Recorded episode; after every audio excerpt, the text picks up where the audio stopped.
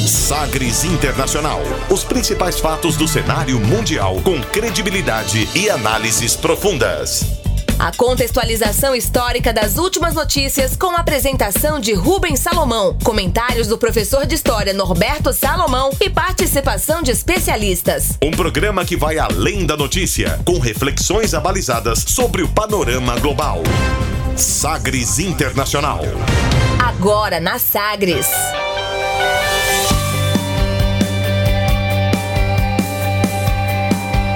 Olá, seja muito bem-vindo à 52ª edição do Sagres Internacional. Eu sou Rubens Salomão e a partir de agora com você, ouvinte Sagres, os fatos precisos e análises credenciadas sobre os principais temas mundiais.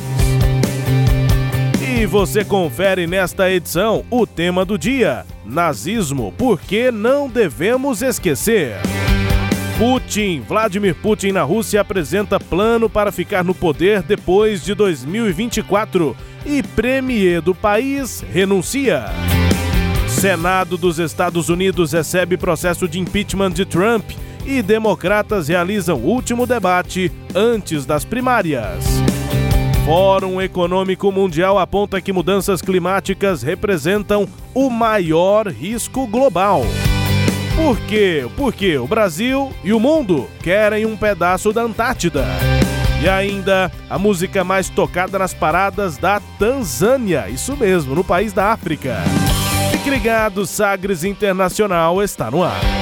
Você conectado com o mundo. Mundo. O mundo conectado a você. Sagres Internacional. E como sempre, o programa conta com a produção, comentários do professor de História e Geopolítica, Norberto Salomão. Oi, professor, tudo bem? Olá, Rubens, tudo bem? Firmes e fortes aqui para comentar, né, todo o panorama, pelo menos os aspectos mais intensos que ocorreram aí na semana. Sem dúvida, se edição número 52 do Sagres Internacional, começando o programa de hoje, conferindo uma declaração de destaque nesta semana. Agora, as frases bem ou mal ditas por aí. Sí, pero la canción. hated man in the world, that's the question. Abre aspas. Дамы и господа, Президент Российской Федерации Владимир Владимирович Путин.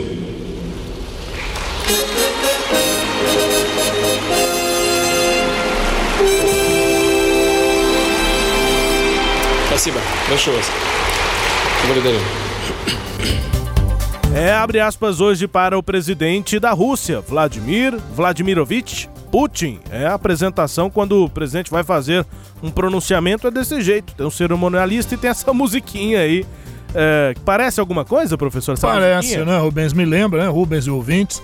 É, lembra ah, na época romana e depois também no medievo aquelas cornetas, né, que, que é, é, antecediam a entrada do governante, né? Alguns dizem que isso começou lá com o Júlio César, o general Júlio César, e depois foi bem ampliada pelo Otávio Augusto, seu sobrinho e primeiro imperador de Roma. É. Outros já falam que já no Egito Antigo já tinha alguma coisa parecida, enfim. Para anunciar, assim, uma Pra pessoa anunciar. de grande honra e tal. Quase que como uma divindade, né? Assim. Eu, eu, quando fui ver lá, é foi uma hora e. Uma hora e vinte minutos só de discurso do, do Putin, esse discurso anual que ele faz. E eu não sabia que era assim. Quando eu vi o início e essa musiquinha e esse, esse anúncio, eu me senti assim, viajando no tempo. Parecia Pois que é. eu tava numa, num filme de ficção mostrando exatamente esses imperadores, lá, É. generais. Pois é, abre aspas É o nosso quadro. querido Kizar, né? O novo Kizar. É o novo czar. Vladimir Vladimirovich Putin. Depois de quase dois anos de suspense, Putin iniciou nesta semana o plano para organizar sua sucessão no poder, mesmo de- depois de deixar o cargo, o que vai acontecer em 2024. Em seu discurso anual sobre o Estado da União, ele defendeu um referendo para mudar a Constituição russa. Abre aspas. Para o presidente da Rússia, Vladimir Putin. Кроме того, для повышения качества отечественного законодательства, для надежной защиты интересов граждан предлагаю усилить роль Конституционного суда, а именно наделить его возможностью по запросам президента проверять конституционность законопроектов, принятых Федеральным собранием до их подписания главой государства. Можно подумать и распространение полномочий Конституционного суда оценивать на соответствие Конституции не только законы, но и иные нормативно-правовые акты органов государственной власти, как федерального, так и регионального уровня. Falei que foi mais de uma hora de discurso do Putin, foi tudo nesse ritmo aí, né? Mesmo falando russo, a gente pode Sim. não entender absolutamente nada, mas deu para perceber que ele não falou Bem pouca coisa, não, fala rápido. Isso. Pois é, abre aspas aí para traduzir o que disse Vladimir Putin nesse trecho. Abre aspas. Também para melhorar a qualidade de nossa legislação, para dar mais proteção aos interesses dos cidadãos, proponho que nos esforcemos para fortalecer o Conselho de Estado por meio de consulta do presidente, vai ser possível checar a constitucionalidade de medidas tomadas pela Assembleia Nacional anteriormente e antes da assinatura. O empoderamento do Conselho é necessário para criar um marco regulatório legal para observar os atos de autoridades públicas em níveis federal e regional. Fecha aspas aí para Putin, pelas alterações, portanto, foram sugeridas por ele o presidente ficaria proibido de servir por mais de dois mandatos, dois termos, né? O primeiro-ministro receberia muito mais poder e seria reforçado pelo que é hoje um inócuo, uh, um inócuo uh, Conselho de Estado. Teria mais força. É, tem o Conselho de Estado, mas ele na prática não manda. É recente de alguns poderes que o, o, o do qual inclusive o Putin já presidiu esse conselho, mas ele recente ainda de alguns poderes, né? Esse pacote citado pelo Putin permitiria a ele continuar no poder, pelo menos é o que se especula, numa hipótese como super premier ou numa outra hipótese mantendo a presidência dessa versão empoderada do Conselho. Poucas horas depois da fala, o premier russo Dmitry, Dmitry Medvedev, de 54 anos, pediu demissão em conjunto com o resto do gabinete. Altamente desgastado por denúncias de corrupção e disputas internas no Kremlin, ele tinha sua saída esperada desde que Putin se reelegeu em 2018. E para o cargo, Vladimir Putin escolheu um desconhecido do grande público, Mikhail Mishustin, 53 anos, chefe do Serviço Federal de Impostos, que é a Receita Federal da Rússia.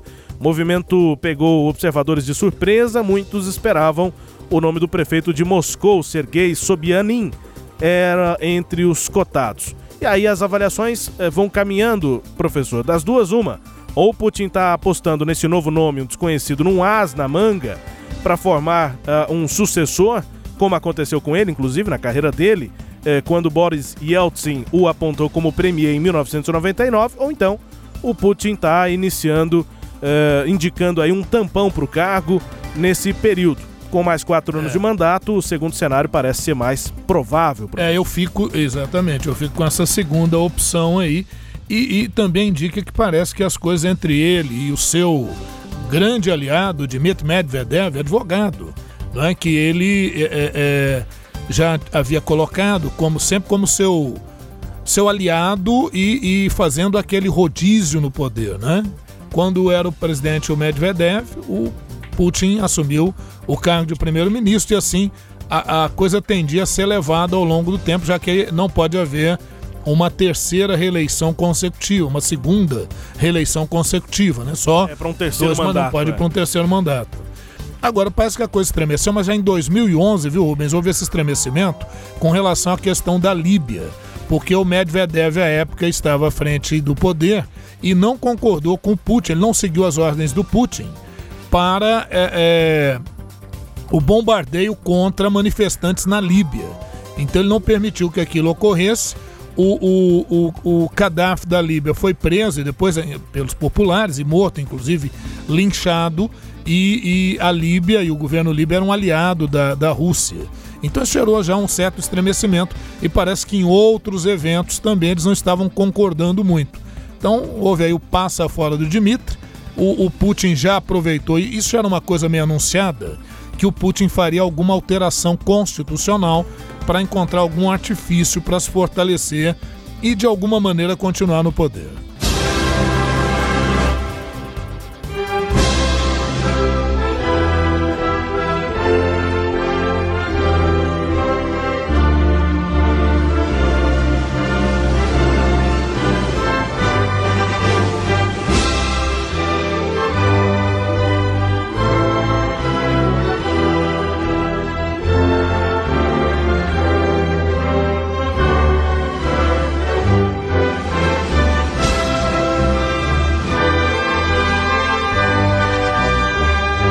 Ouvindo aí o hino da Rússia, linda a música, inclusive, do hino da Rússia, para a gente seguir falando sobre esse tema nesse quadro abre aspas aí destacando essas é, ideias do Putin até para se manter no poder. Mas é, é, como é que funciona o sistema na Rússia, professor?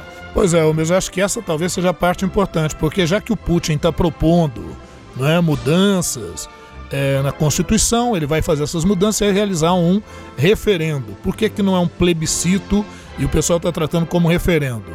O referendo é para aquilo que você, o governo ou quem o propõe já compõe toda a ideia, já faz uma espécie de uma lei, e aí o povo confirma ou não aquela lei. É normalmente diferente um pouco do plebiscito, em que você faz uma consulta se deve ou não realizar a lei em si. Não, aí você já faz a lei, né? E propõe, olha, vocês concordam que seja assim? Referendo, como o próprio nome está dizendo, para confirmar aquilo, né? Uhum. Bom, a, a, gente sabe que o Mikhail Gorbachev, nos anos 80, ele pega uma União Soviética completamente é, é, é, em crise e a solução que ele tem é fazer um processo de abertura que foi a Glasnost e a Perestroika, isso Mikhail Gorbachev. O Gorbachev cai do poder em 91, é o fim também da União Soviética e assume o poder Boris Yeltsin.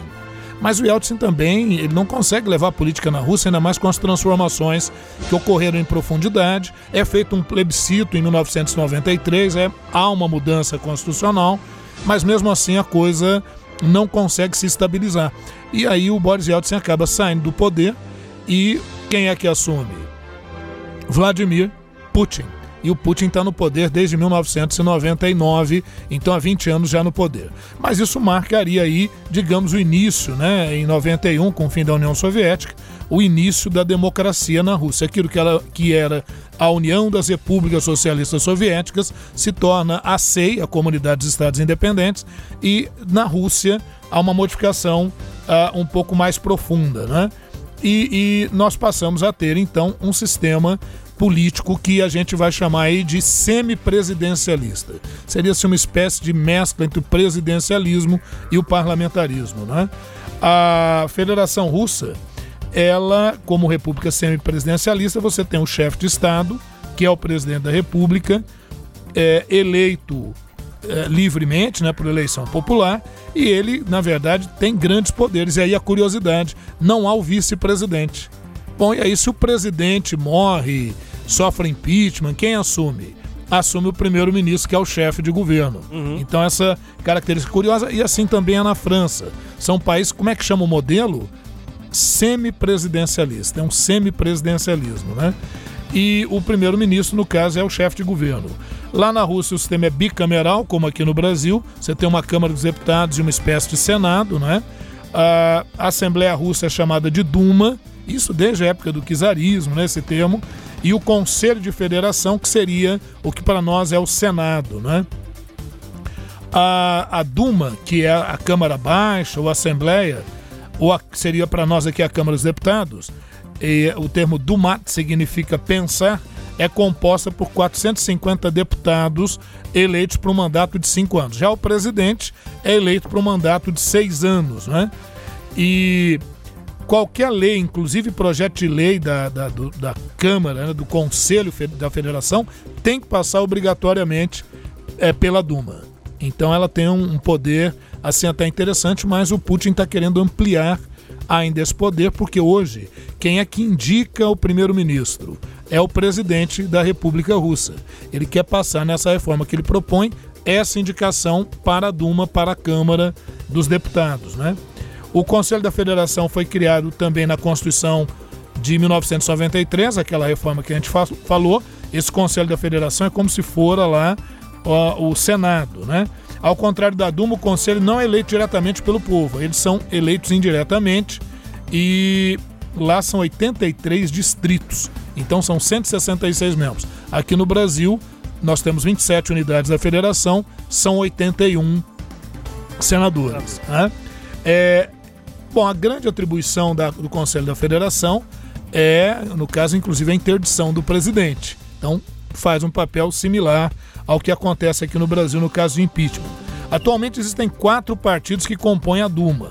Partido Comunista com 42 assentos, Partido Liberal Democrata com 39 componentes, o Partido Rússia Justa, com 23 componentes, e aí o Partido Governista, que é a Rússia Unida, com a bagatela de 342 assentos. Adivinha quem é que está nesse partido? É, O Vladimir Putin. Né?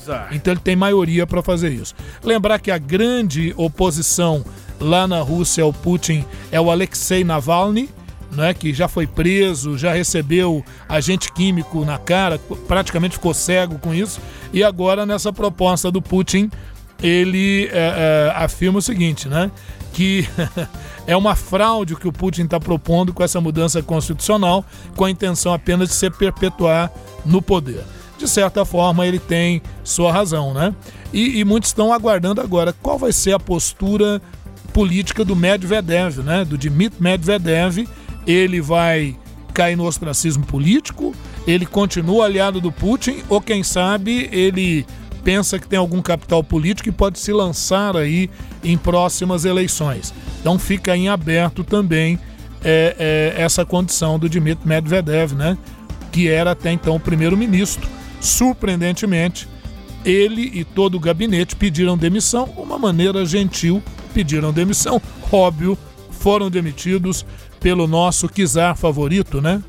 Meu malvado favorito, o, o Putin, que hoje, sem dúvida nenhuma, é um dos homens mais poderosos. Só lembrar aos nossos ouvintes que nós temos, nas nossas edições do Sagres Internacional, um, um, um, tema da semana em que a gente falou exatamente do Putin, como é que ele trabalha a imagem dele, de um homem de ferro, né, de, um, de uma grande liderança, promoveu mudanças econômicas importantes na Rússia, então ele tem um capital político muito grande. Mas a, a Rússia começou a apresentar alguns probleminhas com emprego, com questão da economia.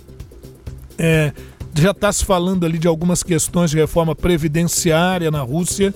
E os analistas estão questionando o seguinte: será que ele também não faz isso nesse momento? Porque a próxima eleição seria só em 2024. Uhum. Será que ele não faz isso nesse momento para jogar a culpa de algumas dessas mazelas para o gabinete de, de ministro que sai agora e ele trazer para ele exclusivamente uh, alguma mudança positiva que ele faça, quer dizer, ganhar ainda maior capital político com esse tipo de, de mudança. Vamos aguardar aí o que, que vai acontecer, mas o homem tem maioria absoluta no parlamento. O que ele fala é lei, literalmente. Vladimir Putin e o contexto político da Rússia. No nosso quadro Abre aspas, o Sagres Internacional, nesta edição número 52, tem também o tema do dia. Navegando pelos mares da informação. Sagres Internacional.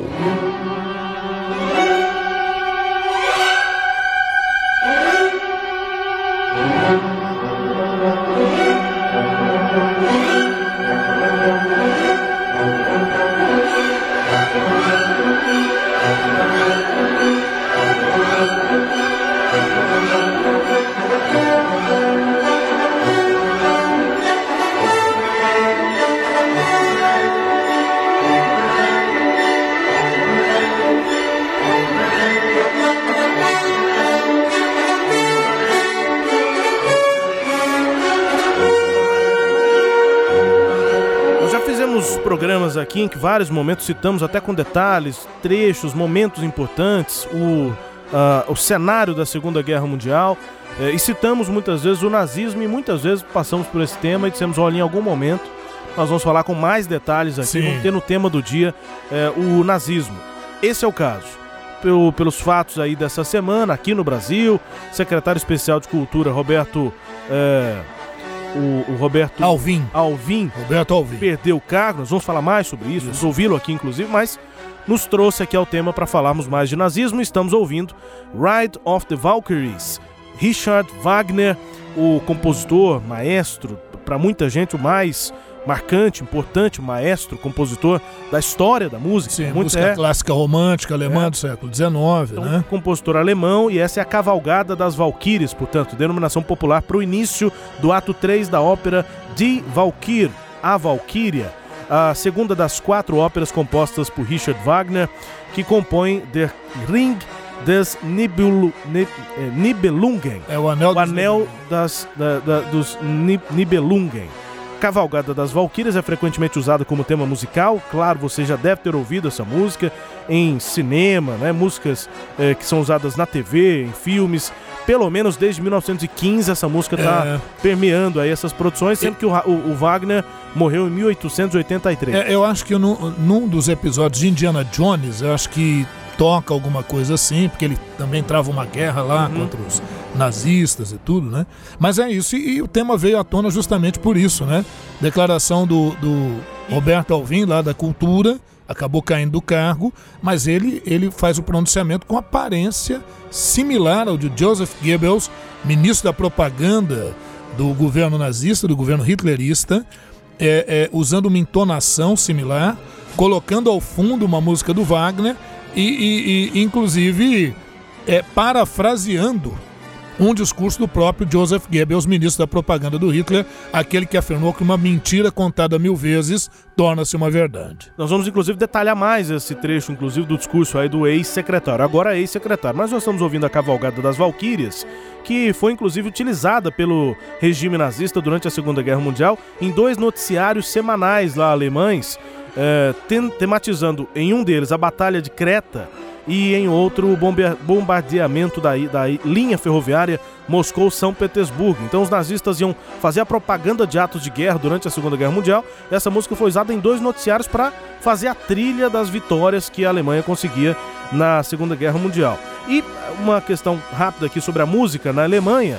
Os centros urbanos do, do país, nas décadas anteriores a essa ascensão do nazismo, 1920, eh, 30, vibravam ali com clubes de jazz, né? cabarés, casas de vanguarda musical e aí, em contraste, o regime, regime nazista concentrava esforços, esforços para desencorajar essa música moderna naquela época, era considerada basicamente degenerada e judaica por natureza, o antissemitismo é muito presente no nazismo, né? muito, muito importante para aquele regime, e aí o regime abraçava a música clássica alemã, músicas que aludiam aí com o passado alemão mítico, heróico, eram fortemente favorecidas, como o próprio é, preferido de Adolf Hitler, esse que a gente ouve o Richard Wagner, mas também valorização do Johann Sebastian Bach e do Ludwig van Beethoven. O Richard Strauss é, foi um compositor contemporâneo, o, o, Wagner, por exemplo, como eu disse, morreu em 1883, e um compositor contemporâneo foi considerado por muitos o mais tocado durante o regime nazista, compondo as músicas ali naquele período, é, é, continuou mantendo assim essa é, fama, digamos, né? O, o, compositor que mais tinha músicas tocadas durante o regime. É, e mesmo ele, Richard Strauss, que era apoiado pelo regime é, e continuou produzindo músicas na Alemanha, teve uma ópera, A Mulher Silenciosa, banida em 1935 porque o autor era um judeu. Sim. E aí o, o, o mesmo Strauss teve uma, uma certa censura por lá.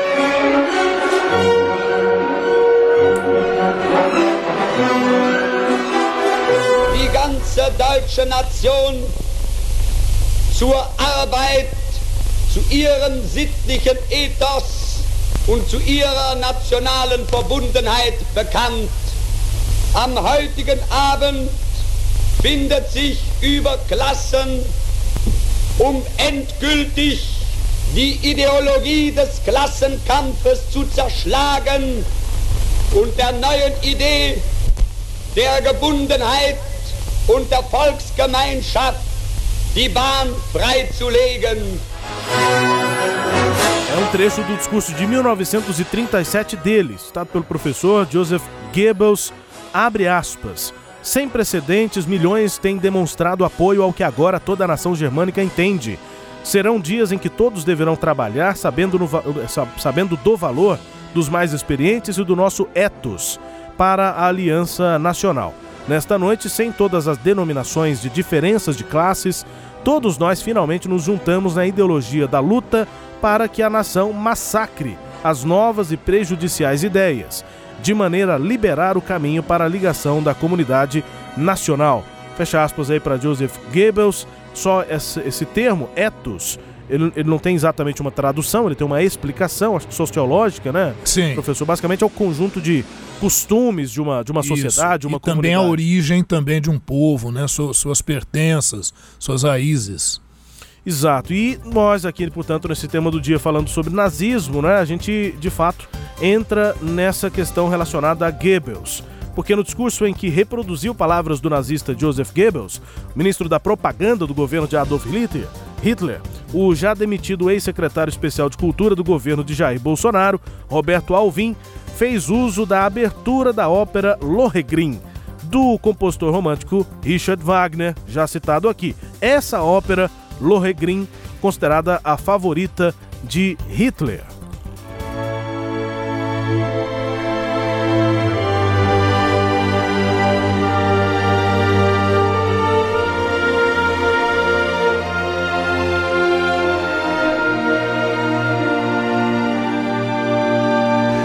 Arte brasileira da próxima década será heróica e será nacional.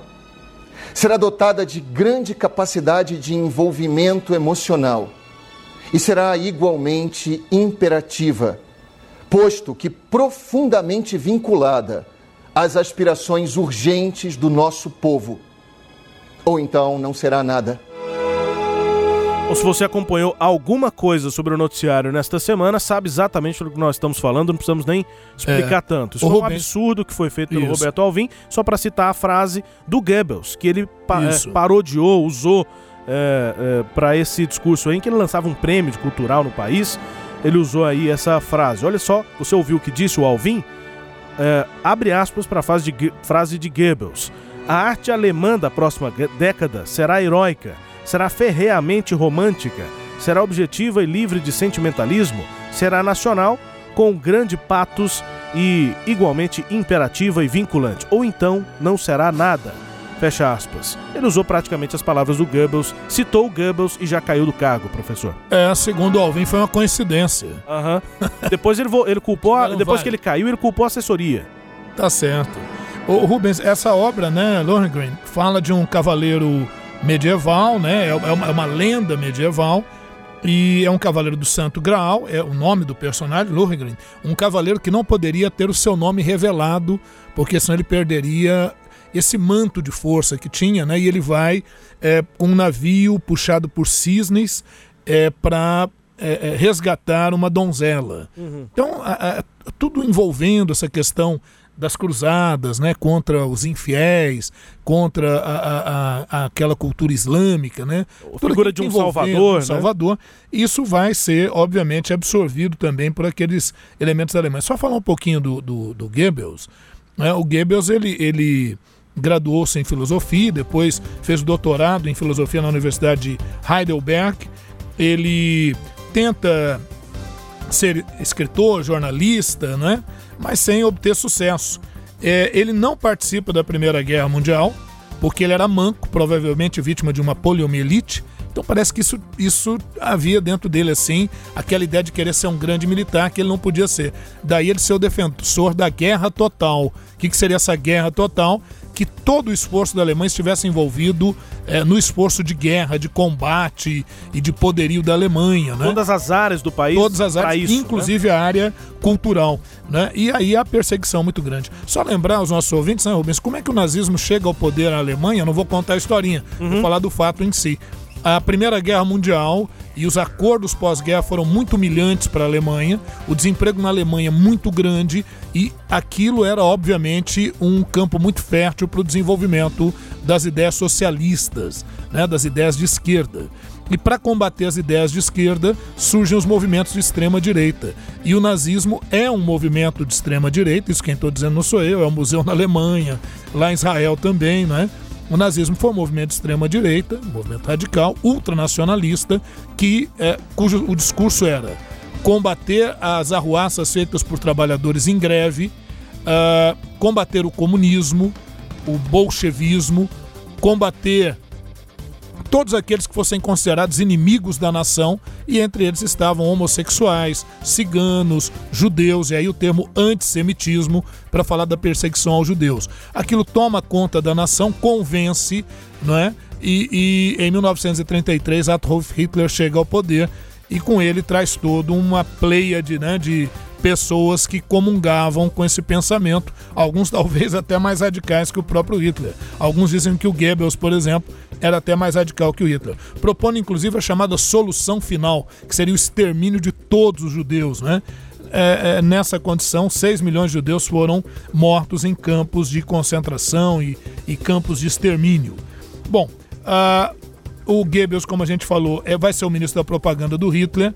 Sua frase famosa, então, homem que inspira as fake news, né? Uma mentira contada mil vezes torna-se uma verdade. Em 43, uh, eh, ele tenta convencer por tudo o Hitler a colocar em prática o projeto de guerra total. Mas aí já em 45, quando o processo de guerra já vai chegando ao final, o Hitler deixa uma carta colocando como seu sucessor o Goebbels. Então Goebbels seria o novo Führer, uhum. o novo guia da nação. Mas ele fica só um dia no poder, logo a, a, a Alemanha é, vai estar derrotada. A Magda Goebbels, sua esposa, e seus filhos vão para um bunker mas diante da iminente derrota, é, ele e a esposa cometem suicídio, mas não sem antes dar cianeto aos seis filhos. Eles envenenam os seis filhos porque, segundo se afirmou, eles não, esses filhos não poderiam viver num mundo que não fosse nazista. É, qual que é a, gente, a, importância da gente falar isso e dizer que o nazismo não pode ser esquecido? Uhum. Ele não pode ser esquecido, e na Alemanha, inclusive, não é esquecido, há museus sobre isso, para dizer que uma ideia como essa, que propôs o ódio, as perseguições, elas sempre poderão voltar como a gente está vendo no mundo e tal. E veja no Brasil esse Roberto Alvim, que é teatrólogo, né, que é dramaturgo. Se estivesse na Alemanha feito, fazendo o que fez, estaria preso. Estaria preso, porque é crime, né? O, esse, o Roberto Alvim, ele é, é na, na juventude, ele fez uma espécie de um retiro espiritual, é uma, uma, história um pouco confusa na juventude, até que ele conhece o seu grande guru, que é o, o Olavo de Carvalho. Né? Ele depois é, vê a, o discurso do presidente Jair Bolsonaro, acha que é um discurso importante, poderia salvar o Brasil, ser a salvação do Brasil, e aí ele declara apoio em 2018 ao Bolsonaro, né, do PSL, isso já em 2018, participa fortemente da campanha, afirma que era preciso combater o marxismo cultural, termo marxismo cultural que foi cunhado na própria Alemanha nazista, né, para falar das ideias de esquerda e conhecido também pela, pelas ofensas que ele fez à atriz Fernanda Montenegro nas redes sociais, dizendo que ela ah, era intocável, que era uma mentirosa, né? Enfim.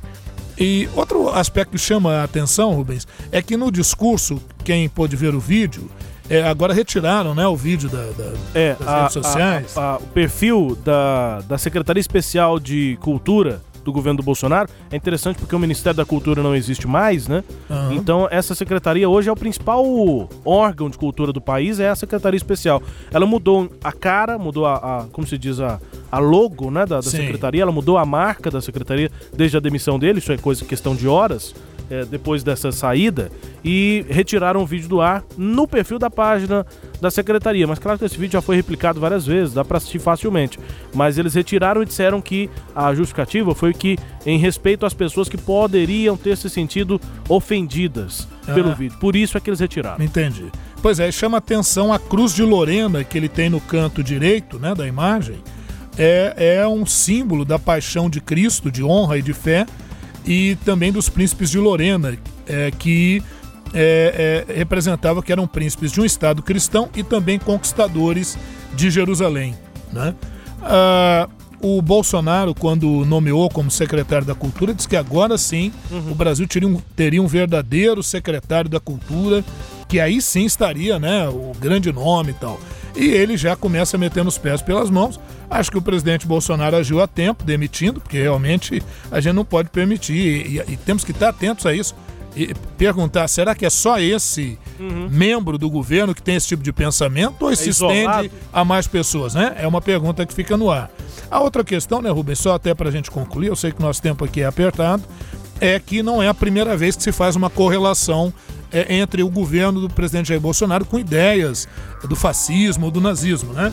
O próprio tema da campanha, Brasil acima de tudo, Deus acima de todos, que é inclusive foi o nome da coligação que elegeu o presidente, é, alguns criticaram dizendo, bom, mas isso fazia parte do hino da Alemanha nazista, é, é em que o termo também se colocava, né? Quer dizer, Deus, a Alemanha acima de tudo, né?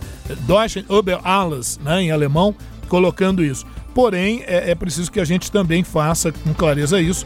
A, a, infantaria de paraquedismo do Exército Brasileiro adotou na década de 60 isso como lema. E o Bolsonaro é do pelotão de paraquedismo, como também o, o vice-presidente, o Hamilton Mourão. Então, sairia dali, né? O antigo coronel Cláudio Tavares Casale explica que o brado dos paraquedistas, atualmente difundido pelos quartéis surgiu no final da década de 60, durante a ditadura militar, pouco depois do decreto do AI-5. Um grupo de paraquedistas nacionalistas, formada pelos capitães paraquedistas Francimar de Luna Máximo e José Aurélio Valporto de Sá e Kurt Pesek, teria criado nesse contexto o lema Brasil acima de tudo.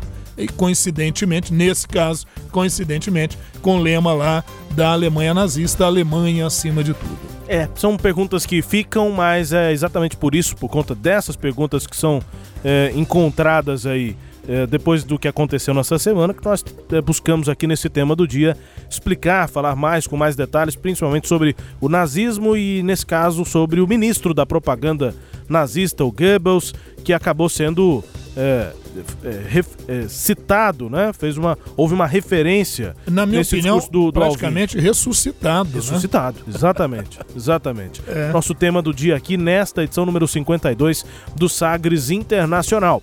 Nesta edição ainda, daqui a pouco, você vai conferir que o Senado dos Estados Unidos recebe processo de impeachment do presidente Donald Trump e os democratas, de um outro lado, realizam o último debate antes, antes das primárias internas do partido. O Fórum Econômico Mundial aponta que mudanças climáticas representam hoje o maior risco global. E por que é que o Brasil e o mundo querem um pedaço da Antártida? São temas do próximo bloco, você fica ligado. A gente volta já aqui com Sagres Internacional. Pioneira no país e a primeira produtora de podcast de política de Goiás. A Rádio Sagres produz 5 horas semanais de conteúdo para podcasts, com material disponibilizado nos principais tocadores e no site sagresonline.com.br. Somos também a principal emissora de rádio na internet em todo o estado. Política, cultura, cinema, música, espiritualidade e informações internacionais. Tudo o que você quer e precisa saber, você encontra nos podcasts da Rádio Sagres. Você que acorda bem cedo tem um bom motivo para sintonizar a Rádio Sagre 730. Ouça o programa Raiz Brasileira, os grandes nomes e as grandes canções da autêntica música brasileira, todos os dias na Sagre 730. Destaque para as primeiras notícias do dia, no esporte e no jornalismo. Música e informação, uma companhia agradável para começar o seu dia. Programa Raiz Brasileira. Apresentação: Justino Guedes. Oferecimento: Bater Shop Baterias, Erva Fé, ervas medicinais e Simbora Restaurante. Entretenimento. Jornalismo. Prestação de serviços. Rádio Sagres. Em tom maior.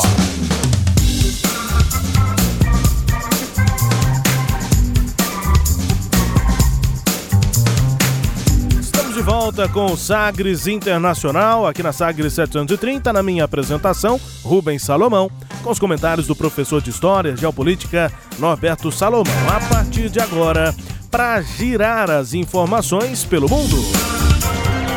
Velas ao mar. O Senado dos Estados Unidos recebeu formalmente as acusações de impeachment contra o presidente Donald Trump. A cerimônia marcou o início oficial do julgamento que vai decidir se o republicano deve ser afastado do poder. Algo improvável uma vez que o partido governista, o Partido Republicano, tem a maioria dos senadores. Apesar da abertura oficial nesta última quinta-feira, os passos do julgamento só devem começar mesmo na próxima semana, terça-feira, dia 21. Por isso, questões centrais como se testemunhas vão depor ou não continuam no ar. E aí, professor, o que deve acontecer a partir de agora? Bom que a gente e o ouvinte é, entendam né, os próximos passos. Primeiro dia de julgamento vai ser a terça-feira, a partir das 3 horas da tarde. A expectativa é de que o julgamento aconteça durante seis dias por semana, de segunda a sábado. Deve demorar. E a primeira ação vai ser votar uma resolução sobre o formato do julgamento, como é que ele vai acontecer. Depois haverá uma fase de declarações do comitê de acusação e da equipe de defesa de Donald Trump. Senadores vão poder submeter perguntas por escrito para o comitê de acusação e os advogados de defesa que vão responder em voz alta e essa fase deve durar uma ou duas semanas. A duração do julgamento ainda está indefinida e depende, em grande parte, da decisão sobre a convocação ou não de testemunhas. Ah, vamos separar as coisas, né, presidente? Ah, presidente, ó, professor ou presidente? Professor, professor por enquanto. Por enquanto. Ah, presidente ainda não. Sim. É, mas daqui a pouco a gente fala, portanto, sobre o último debate dos democratas, mas uma coisa tem a ver com a outra, mas separando aqui processo de impeachment de Donald Trump. Nas últimas semanas, o debate entre Estados Unidos e Irã, é, debate lá nos Estados Unidos sobre isso, acabou tomando as pautas, tomando as manchetes. É, na semana passada nós falamos sobre isso, a, a, o, o, o apocalipse nuclear não aconteceu. Sim. É, nós já havíamos analisado isso, mas enfim, o impeachment voltou a ser uma pauta importante no debate político nos Estados Unidos. É, e olha que o, o Trump ainda tentou tirar isso da pauta realizando a assinatura do acordo comercial com a China, é justamente na data em que o impeachment foi enviado. Quer dizer, ele está usando estratégias bem interessantes. Agora, é sempre bom lembrar ao ouvinte que ah, ah, o impeachment é um julgamento muito mais político do que judicial, apesar de todo esse formato né, de caráter assim. Acusação e defesa. Isso, né? Como se fosse um julgamento é, no judiciário, o julgamento é político. Então, nós temos que ver é que encaminhamento isso vai ter diante da opinião pública. Por enquanto, parece que na opinião pública o Donald Trump tem apoio. E no Senado também ele tem maioria e quem vai decidir são os senadores. Então, nesse primeiro momento, né, início de partida, o Trump parece que está saindo aí um pouco na frente. Porém, as acusações contra ele são realmente graves e o que é pior, são comprováveis. É. Então, se o Senado também não aprova, fica assim com aquela cara de pizza americana. Sei. Né? Talvez com graça, talvez. Né? uma borda recheada, sei lá. É com cara de pizza. Agora, a, a pizza tá quente, e aí não vai terminar em pizza, vai ter uma definição. É do lado democrata nos Estados Unidos. Também nessa semana, o Partido Democrata realizou o último debate entre candidatos antes das primárias. É, quando o partido vai então definir quem é que vai ser o adversário de Trump nas eleições deste ano. O sétimo debate entre os candidatos democratas foi marcado por um conflito entre, e nós já havíamos falado esses nomes aqui, você já está acostumado, ouvinte. Bernie Sanders, esse é o mais famoso, e nessa eleição ganhou muito destaque a Elizabeth Warren. A gente costuma é, trazer esses nomes e, e tentar fazer com que o ouvinte é, tenha esses nomes claros né, na, na cabeça desde o início desse processo aqui no, no Partido Democrata. O, o senador Bernie Sanders é, negou que disse que nenhuma mulher conseguiria vencer as eleições. Isso foi um ponto importante do debate. A declaração de Sanders teria sido feita durante uma reunião privada com Warren em 2018. Disse a Elizabeth Warren, abre aspas, eu disse que achava que uma mulher podia ganhar e ele discordou, fecha aspas. Aí o Bernie Sanders respondeu: Na verdade, não disse isso. E não quero passar muito tempo nisto porque talvez seja isto que Donald Trump e talvez a imprensa queiram. Negou Sanders. Warren, no entanto, rebateu o senador, dizendo que a discussão sobre a possibilidade de uma mulher derrotar o Trump ou não em 2020 deve ser encarada de frente. A polêmica ainda resultou em questões de igualdade de gênero e feminismo. A tensão foi elevada, sobretudo quando, no final, a senadora Elizabeth Warren se recusou a cumprimentar a mão do Bernie Sanders. Durante o último debate também, antes aí do caucus, que é a espécie de assembleia na qual os democratas, de- democratas escolhem seu candidato, em Iowa, no próximo dia 3 de fevereiro, a política externa também foi um dos principais temas em questão, principalmente a respeito das tropas americanas espalhadas pelo mundo, em meio à tensão entre Estados Unidos e o Irã, depois da morte do general Qassem Soleimani. Democratas aí com o debate mais quente e protagonizando o debate, Bernie Sanders e Elizabeth Warren. Isso já tinha acontecido no Sim. debate no segundo semestre do ano passado. É, eu vejo aí alguns problemas é, para o Partido Democrata, né, Rubens? Porque, a- além de tudo isso que a gente está observando, que eu imagino o Donald Trump deve se divertir, vendo os caras se matando lá internamente, ah, uma outra questão que eu observo é que não há uma, uma linha, não há uma meta, não há uma abordagem concreta do Partido Democrata é, em termos de propostas para a política interna e externa dos Estados Unidos. Então, eu acho que o Partido Democrata perdeu muito tempo é, discutindo internamente, disputa, está perdendo ainda, é, disputando internamente quem seria o nome, quando na verdade já teria que ter saído um nome efetivamente forte para poder competir com condições nesse pleito. Olha, eu vejo até mesmo com a saída do, do, Donald Trump, veja você, eu ainda vejo que o Partido Republicano ainda teria talvez alguma vantagem com o candidato substituto ao Trump, porque estou vendo o Partido Democrata bater cabeça demais.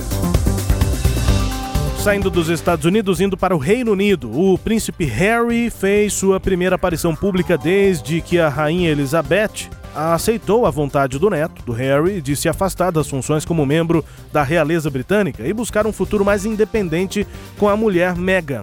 Sexto na linha de sucessão ao trono, Harry observou crianças jogarem rugby em um dos jardins do Palácio de Buckingham, antes de fazer o sorteio para a Copa do Mundo do Esporte do, de Rugby no próximo ano. O evento é o último dele, é o último compromisso real de Harry marcado antes que ele e Meghan iniciem um período de transição para as novas funções. Na semana anterior, aí a polêmica, o casal desencadeou uma crise na monarquia britânica ao anunciar que queria reduzir seus deveres na realeza e passar mais tempo na América do Norte, além de se tornarem financeiramente independentes. A monarquia no Reino Unido, na, na, na Inglaterra, está em xeque, professor, com essa eh, decisão do Harry e da Meghan? Ah, eu, eu entendo que sim. Eu acho que os caras colocaram fogo no circo agora, né? Porque é, é, a questão não é nem essa, ah, eles podem sair ou não, que são discussões mais para as revistas, assim, de, de, de fofocas e tal, né? Tabloides. É, é, mas a questão muito mais é isso, é o custo de manutenção da família real. Isso chega até o Canadá agora, porque uh, uh, uh, eles vão passar parte no Canadá, e aí os canadenses estão perguntando, mas peraí, o governo canadense é que vai ter que bancar a segurança da Meghan e do, do, do Harry, né? E o, o Trudeau, que é o primeiro-ministro lá, saiu assim meio a francesa, agora talvez a canadense, né? Dizendo, olha, isso tem que ser observado, olhado com cuidado, vamos ver como é que fica essa questão. Quer dizer, é, é, é que esse jovem casal, óbvio, tem o direito de ser independente, sim, mas realmente eles querem ser independentes ou ainda querem manter certos privilégios? E outra coisa, há, há, há, um confronto muito forte, porque não houve realmente uma aceitação no seio da família real com a Meghan Ryan. Né? Então isso talvez, né, veja, a partir de uma briga familiar, você pode colocar ou aprofundar as críticas ao modelo monárquico e a manutenção desse modelo no Reino Unido. É, tem muita fofoca e tendo os tabloides ingleses noticiando. Vivem disso, né? Vivem disso, tem fofoca. Mas a informação que parece mais é, real, mais confirmada, é de que de fato o casal tomou uma decisão e não. Vou, vou, vai não, voltar comunicou. Não, não, tomou a decisão de sair e não comunicou a rainha. Sim. A rainha soube pela imprensa, soube pelo comunicado que eles soltaram, um texto. Isso. No Instagram, inclusive, na rede social. Agora imagina pra rainha é. ver uma notícia dessa. E aí essa, essa alfinetada. Nós queremos buscar nossa independência financeira. Ela, é, aí o casal tá indo no, no centro do, do questionamento da, da coroa, Exatamente. né? Exatamente. A gente vai seguir acompanhando aí, mas sem dúvida deu o que falar. Olha, problemas relacionados às mudanças climáticas dominam as preocupações de especialistas do Fórum Econômico Mundial para a próxima década. O relatório de riscos globais 2020, publicado nesta semana, trouxe pela primeira vez a questão ambiental em todos os cinco pontos de atenção para governos e mercados.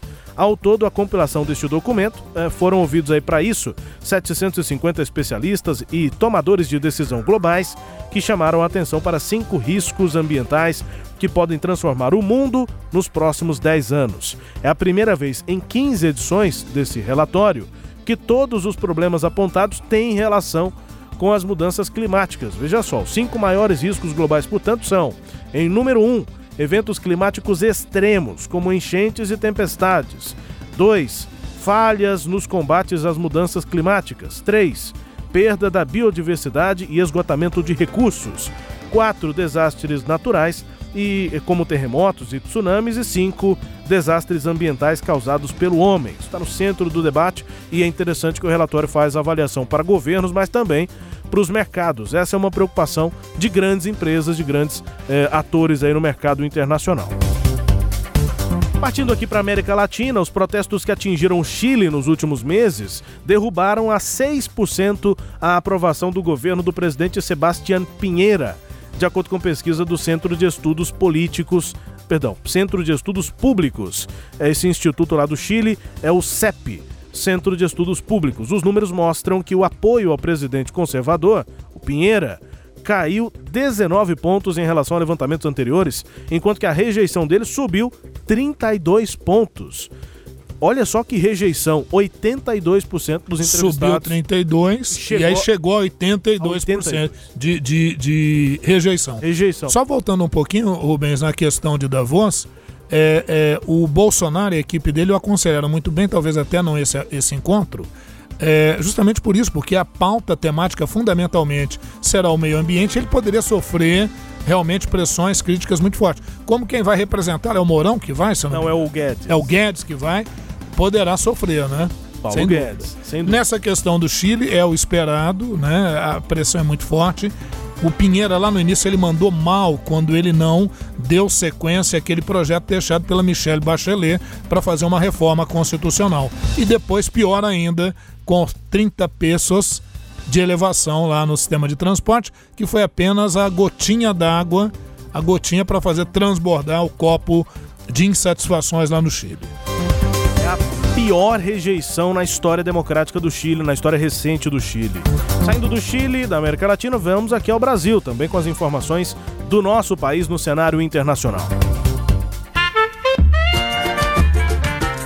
O Ernesto nos convidou. Brasil Internacional governo brasileiro inaugurou a nova estação antártica Comandante Ferraz, com a presença de autoridades brasileiras e pesquisadores. A operação e a logística da base são de responsabilidade da Marinha, que recebe apoio da Aeronáutica.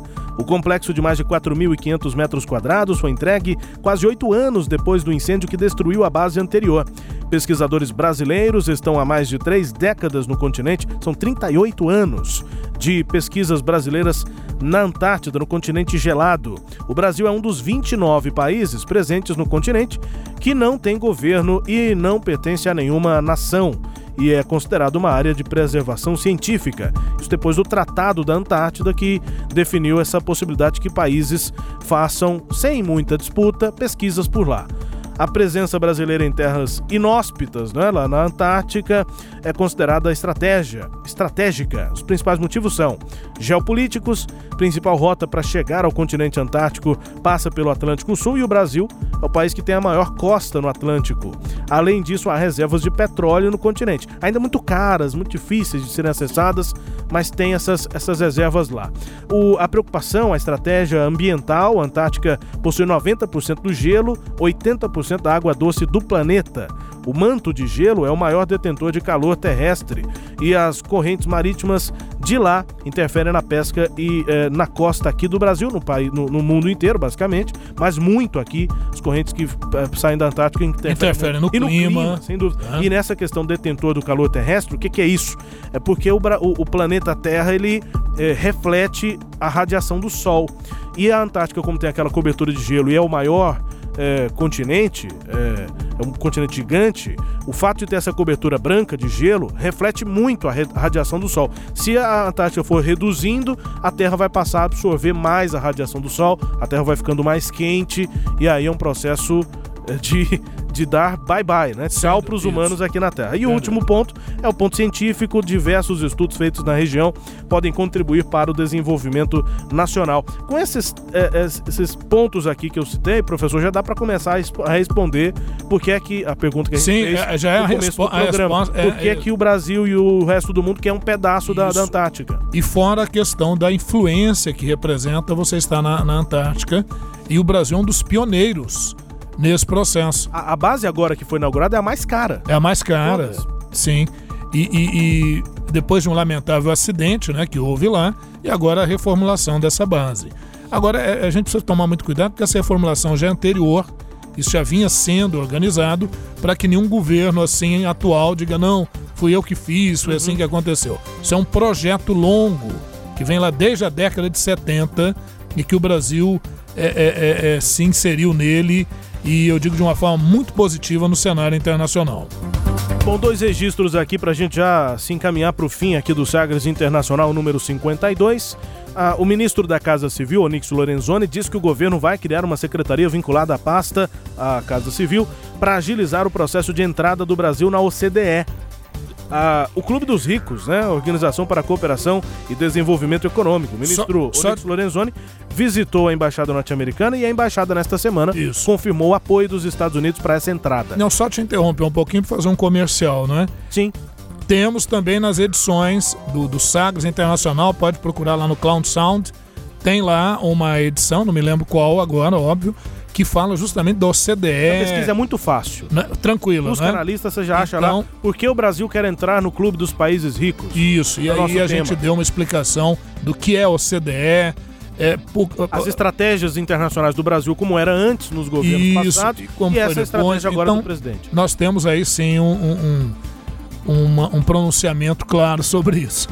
Bom, e a viagem do presidente Jair Bolsonaro a Nova Delhi, na Índia, vai acontecer nos dias 24 a 27 de janeiro e vai ter como destaque a assinatura de 10 a 12 acordos ligados ao comércio e a investimentos. Foi o que informou o Ministério das Relações Exteriores. É por isso que o nosso quadro tem a vinhetinha do Ernesto, que nos convidou, que o ministro das Relações Exteriores é o Ernesto Araújo. E se ele cair, o quadro continua, eu garanto. Sim. Em 2019, o Brasil exportou 2 bi 760 milhões de dólares para a Índia. O número é considerado baixo pelo governo e, na prática, a gente teve um déficit comercial com a Índia. Sim. Nós acabamos eh, importando mais do que exportamos e o saldo ficou negativo em 1 bilhão 490 milhões de reais. É, o melhor e- que a gente exporte mais para Isso. outros países. É, é, na verdade, essa visita é muito, muito estratégica e importante, não é? É, não só para recuperar esse déficit, mas também porque com a Argentina tem caído muito a- a- a- o nosso percentual na pauta da, da balança comercial. E muitos analistas estão vendo nessa aproximação aí com a Índia, né, nessa visita do presidente, talvez um canal para que a gente venda o que a gente não está vendendo para a Argentina, a gente possa vender para a Índia, né? Tentar compensar aí de certa forma. É um mercado pequeno da Índia, né? Por o Brasil vender alguma coisa lá. 1 bilhão 339 milhões de habitantes. Ensinar esse povo a tomar garapa, Ensinar esse povo Né? a tomar garapa. É importante. Vamos exportar garapa. comer piqui. Vamos embora, gente. Chegando ao fim aqui do programa Sagres Internacional. Essa é a nossa edição 52. Você confere todas as 51. E agora? 51 edições. Lá no SoundCloud, no sagresonline.com.br. Para finalizar aqui o programa, a gente vai para a África. Vamos conferir a música mais tocada na Tanzânia. Gente, o ritmo é assim, incontrolável. A gente já fica querendo movimentar. Pô, vamos voltar no tempo e dizer que a música é para balançar o esqueleto? Que coisa, hein? Não vale, né? Supimpa. Supimpa. Vamos ouvir a música número 1 um na Tanzânia, na África, e a gente explica já já. Otimbi na Timbelio.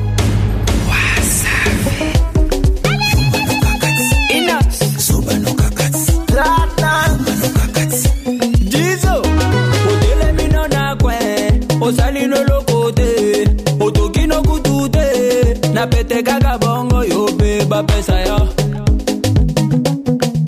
Yo mpe bapesa yo. Cléopatra mokula ase otelemino na kwe osalino eloko te na motoki ya cibude otaka ule wewe. Yo mpe bapesa yo. Yo mpe bapesa yo. Les pacificateurs jusqu'au bout vital kameni. Miumanokaka te ezobanokaka te mano kaka ti yozoloba no kaka ti olk oh, initiative plus. Toza kolia toza komela toye na programe lilie lilie lilie te lilie te yo mpe bapeza ya. Yo mpe bapeza ya. Kilo burunda jean paul bishweka música bem tocada lá na Tanzânia. A música se chama Yope Remix do Inboss Inos B, que tem a participação do Diamond. Platsnuts. É, o Didassi Balume é conhecido pelo nome artístico Inos B. É um cantor compositor do Congo, né? Ele é congolês, é rapper, percussionista, dançarino de, de goma, que é um ritmo é, tradicional, é, típico lá do, do Congo. É, e além de, de uh, adaptar estilos modernos como Afrobeats e hip hop, o Inboss, o Inos B, é um DJ também. Já o Nasibu Abdul Juma é conhecido popularmente pelo nome artístico Diamond Platnuts, é um artista de gravação de bongos de, de flava. É, é uma música típica é, e, e é, da Tanzânia mas típica assim, ela é mais recente, ela começou nos anos 90 com interferência, é, com uma influência do hip hop americano e aí isso foi criado esse Mais pop. do que típica, talvez originária. É, é, né? é, acho que esses são termos melhores. Bongos de Flava. Se quiser, coloca no Google, você vai encontrar uma música semelhante a essa. É, é parecido com esse ritmo aí. A música é basicamente essa, essa música que a gente ouve, né? É uma faixa de dança é, que empurra as pessoas a se alegrarem e moverem o corpo. A letra vai falando isso, independentemente do que elas estejam enfrentando, que elas dancem, que elas sejam felizes. E a letra também chama as pessoas para é, que aquelas pessoas que desejam viver uma boa vida e querem ser extremamente ricas na vida, mas que elas então sejam trabalhadoras. Em vez de se sentarem em algum lugar e simplesmente desejarem o dinheiro. Abre aspas. Você quer dinheiro, deve suar por isso, como se esforça para obtê-lo e parar de preguiça. Fecha aspas, é, um, é um, um, momento ali da letra, eu foi que eu consegui entender nas minhas traduções aqui, porque a música é em Congo, é no congolês. na língua do congolês. Mas a música vai deixando a gente assim, você vai mexendo o esqueleto. Isso. E ouvindo a música número 1 um na Tanzânia, portanto, a gente chega ao fim do Sagres Internacional nesta edição 52. Professor, até a próxima. Até a próxima, Rubens, até a próxima aos nossos ouvintes. Não se esqueçam de acessar lá na Cloud Sound né, os, os, os registros anteriores da nossa programação. Agradecer a audiência seleta que nós temos e agradecer também, como sempre, aos temas Sagres de comunicação. Né? Elogiar ao final, aqui nessa nossa despedida, os trabalhos técnicos de Rubens Salomão. Ah, tô aqui, modulando o som da, do Sagres Internacional. Vamos que vamos.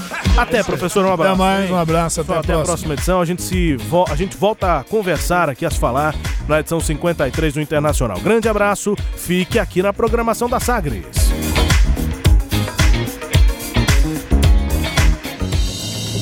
Você ouviu Sagres Internacional. Os principais fatos do cenário mundial com credibilidade e análises profundas.